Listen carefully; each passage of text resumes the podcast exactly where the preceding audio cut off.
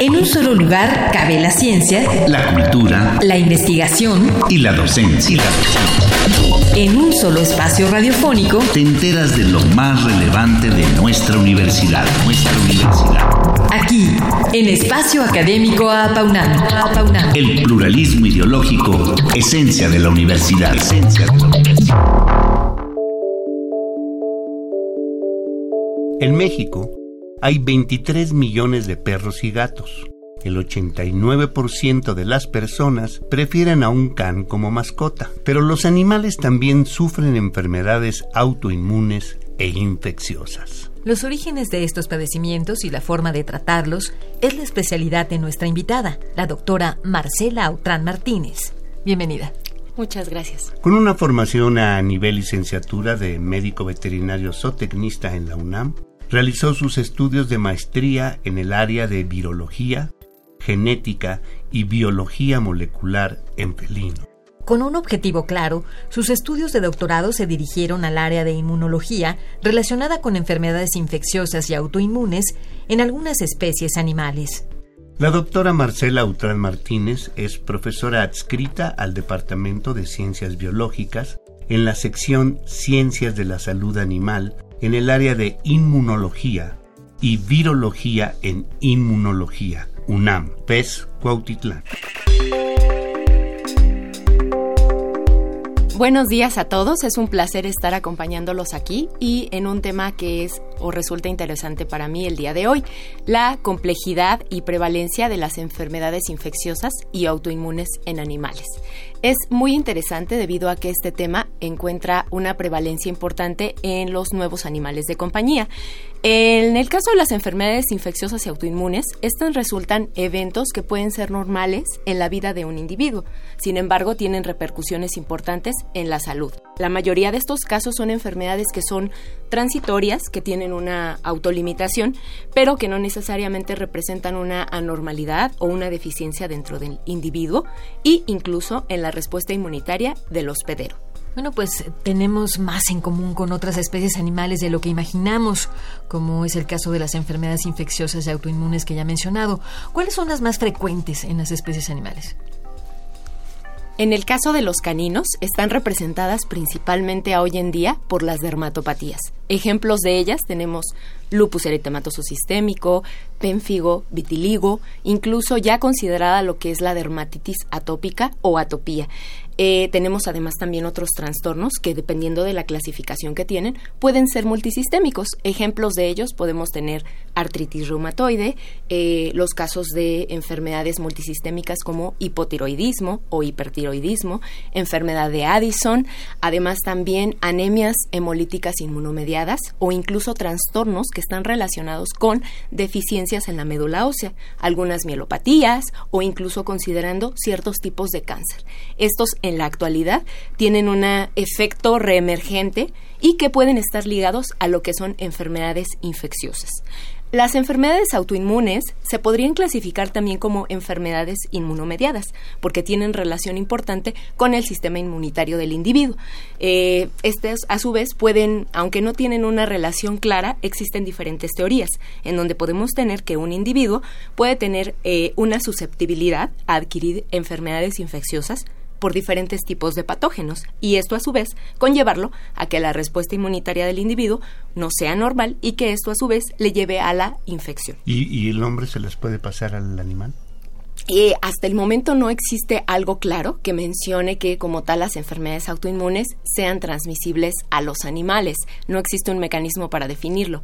Pero en el caso de las enfermedades infecciosas, por supuesto, tenemos enfermedades zoonóticas que debemos de tener muy claro nosotros como médicos veterinarios el papel que jugamos en la orientación, en la prevención o en su caso en situaciones donde hay un brote o infección, cómo poder tener un control o incluso un tratamiento. ¿Y, y por qué es tan difícil diagnosticar las enfermedades autoinmunes? Esto es bastante interesante. En lo que es inmunología clínica en el área de medicina veterinaria, aún hay mucho desconocimiento por parte del profesional.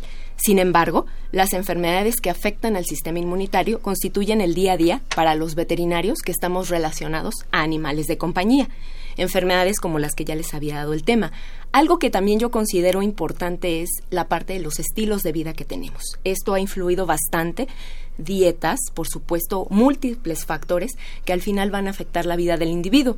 En alguna ocasión, platicando con el doctor eh, Granados, él está en el Instituto de Nutrición, yo le preguntaba que había ocasiones en que tenía pacientes que tenían dueños que presentaban enfermedad autoinmune y que cómo eso era posible, había una posibilidad de transmisión o no. Y él nos comentó que bueno, realmente no había una teoría para definir si una enfermedad inmunomediada era transmisible al animal, pero el caso clásico fue el presidente Kennedy, cuya esposa tenía hipertiroidismo y cuya hija tenía lupus eritematoso sistémico. Ellos tenían un perro de raza, Schnauzer gigante, que desarrolló a su vez lupus eritematoso sistémico. No había forma de demostrar que había una transmisibilidad, pero lo curioso aquí era que tenían periodos de reactivación de la enfermedad inmunomediada, su hija y su esposa, y el perro tenía periodos de reactivación de la enfermedad. ¿Cuáles son los factores ambientales que inciden en el desarrollo de enfermedades autoinmunes, doctora Autran? Claro, existen múltiples factores, nutrición, eh, la parte incluso de la dieta, eh, factores ambientales o incluso los estilos de vida que llevamos. Y en el caso de los nuevos animales de compañía, sabemos que al estar tan apegados a nosotros, con dietas, pues al final que son sólidas, que son muy industrializadas, pueden al final tener una repercusión sobre ellos.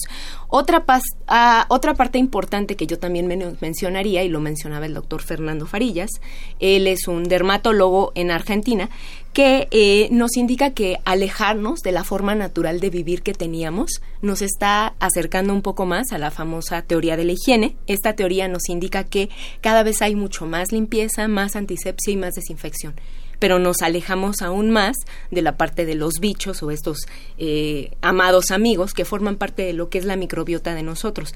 Entonces, en ese aspecto, pues podríamos tener una gran eh, repunte o reemergencia de algunas enfermedades inmunomediadas. Sin embargo, también hay que considerar otros factores y el factor genético es un factor importantísimo. Sin embargo, el factor genético no es lo único requerimos un factor adicional para que este proceso se pueda llevar a cabo. Y eh, en este momento, eh, ¿cuáles son las enfermedades infecciosas que afectan a las especies animales? Las enfermedades virales son el, el pan nuestro de cada día para el área de veterinaria, porque no existe como tal una terapéutica antiviral específica y efectiva. Claro, por supuesto que existen tratamientos, existen terapias paliativas o incluso algunos citostáticos. Sin embargo, no existe un efecto antiviral importante y esto nos lleva a que las enfermedades virales, a ser eh, pues altamente transmisibles, puedan tener riesgos para la salud de los animales. Sin embargo, no se quedan atrás las enfermedades infecciosas. Es muy interesante y preocupante a la vez que ellos plantean en lo que es la Organización Mundial de la Salud y el Centro de Control de Infecciones en Atlanta, Estados Unidos, que para el 2050 vamos a tener una resistencia bacteriana impresionante y que va a ser causa de muerte. Sin embargo, no con esto quiero alejar a los microorganismos de un punto que es fundamental para nosotros. La visión clásica de la respuesta inmunitaria nos mencionaba dentro de los libros y de la metodología que damos a los alumnos que la primera barrera de defensa del individuo era la piel y sin embargo no, se ha visto con el repunte que tiene la microbiota que la primera barrera de defensa del individuo es la microbiota. ¿Y qué es la microbiota? Pues todos estos microorganismos que en un futuro van a tener quizá plasticidad y problemas importantes a nivel de nuestra salud. ¿Y qué diferencia hay entre las enfermedades infecciosas virales y las bacteriales? Eh, el agente causal, que en este caso eh, una bacteria es un microorganismo que puede ser uni o multicelular, que tiene una estructura a nivel de lipídicos, proteínas, diferente a un organismo como es un microbio un microorganismo intracelular como un virus.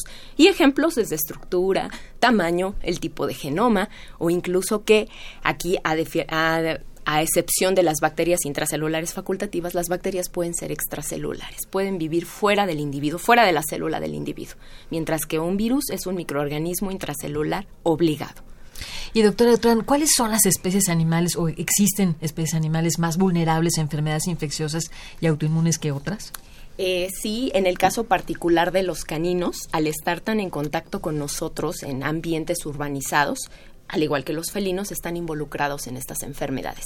Yo, por ejemplo, en los estudios que hicimos de doctorado, trabajamos con dos especies, equinos y caninos. Si bien teníamos enfermedades de este tipo en equinos, en el caso de los caninos, bueno, al estar tan en contacto con nosotros, con los estilos de vida, los tratamientos, les lleva a una susceptibilidad muy alta. ¿Hay alguna relación entre la convivencia de las personas con perros y gatos y el desarrollo de enfermedades autoinmunes en estas especies? Podríamos explicarlo a través de algunas teorías que mencionan que eh, estas enfermedades han sido en su mayor parte sustituidas por patologías crónicas, sobre todo de tipo inflamatorias e inmunomediadas, e incluso los procesos tumorales. Y recordar la parte de la hipótesis de los viejos amigos, que son los microorganismos, que estamos mucho más alejados de ellos, y retomando la hipótesis de la higiene, en donde estos cambios en el estilo de vida finalmente han inducido que uno tenga mayor susceptibilidad a este tipo de trastornos y que estemos más alejados de la protección. De ahí viene en medicina humana y en medicina veterinaria el concepto interesante de una sola salud, que nos implica a todo, e incluso lo que es los conceptos de terapias eh, o parasitoterapias, en donde nos tratan de acercar sobre estos microorganismos que resultan fundamentales en la vida del individuo. Cada, vez están investigando más la relación que hay entre medio ambiente y seres vivos en general eh, como un solo eh, objeto de estudio. En relación a esto, ¿qué investigaciones hay con respecto a lo que nos comentaba antes sobre genética y, y, pues, y microbiota? Bueno, la microbiota, hay un libro muy interesante que es de Julia Engers. Ella habla sobre lo que es la microbiota, habla sobre el intestino y ella menciona que es un órgano o es el órgano más infravalorado pero el intestino al final, al tener microbiota, regula todos estos procesos, regula líbido, regula neurotransmisores, regula la piel, regula diferentes órganos a nivel endocrino, que por supuesto al final eh, resulta hacia dirigirnos hacia prevalencias o susceptibilidades en un individuo. Existen líneas de investigación que ya están muy enfocadas en preservar la microbiota, incluso algunos estudios que en donde se mencionan que existen cápsulas donde se hace un trasplante fecal, que por supuesto están aún en espera, pero que ellos eh, permiten o sugieren la idea de que este tipo de modulaciones que se hacen a través de lo que es la utilización de parásitos o elementos de tipo sobre todo entéricos, pues puedan al final ayudar al individuo. La visión en la actualidad es que haya una medicina moderna no enfocada en salud-enfermedad o enfermedad-tratamiento, sino en algo más.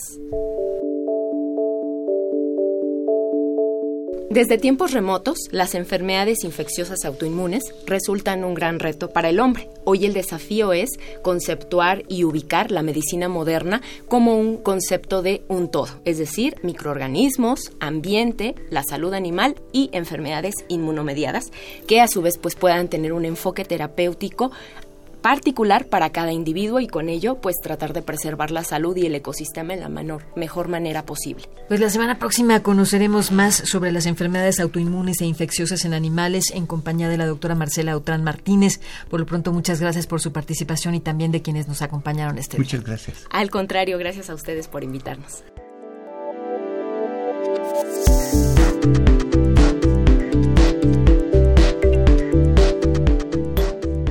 Participamos en la elaboración de este programa, en la realización y postproducción Oscar Guerra, el guion de Georgina Tapia, en la operación técnica nuestro compañero Ricardo Pacheco. Coordinación de la serie, licenciado Francisco Guerrero Langarica. Sabrina Gómez Madrid y un servidor Ernesto Medina agradecemos su atención y los invitamos a participar en este espacio a través de nuestro correo electrónico. Este es apaunam con doble al inicio, arroba correo punto unam punto mx. Los esperamos el próximo martes a las 10 de la mañana, aquí, en Radio UNAM. Experiencia sonora. En un solo lugar cabe la ciencia, la cultura, la investigación y la docencia. En un solo espacio radiofónico te enteras de lo más relevante de nuestra universidad. Nuestra universidad. Aquí, en Espacio Académico Apaunam. El pluralismo ideológico, esencia de la universidad. Esencia de la universidad.